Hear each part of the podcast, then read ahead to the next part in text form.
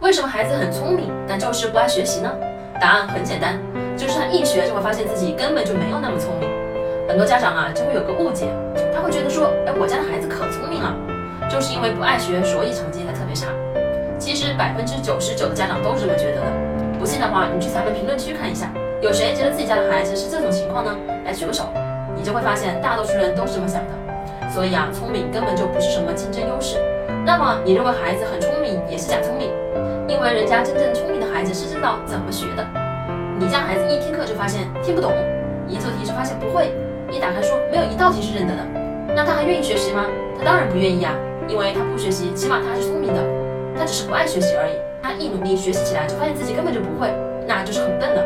所以说，大多数孩子下意识就会躲避那些难题，躲避自己不想做的东西，尤其是从小到大被灌之以聪明这个名号的。所以啊，各位家长不要再跟你的孩子说这种有毒的话了，什么你很聪明呐，只是不爱学呀，应该夸努力而不是夸聪明。你要学会去夸那个过程，而不是夸那个结果。聪明本来就是不值得夸赞的，因为不是他自己奋斗而来的东西啊。更值得夸赞的，难道不应该是努力、奋进、勇敢这些品质吗？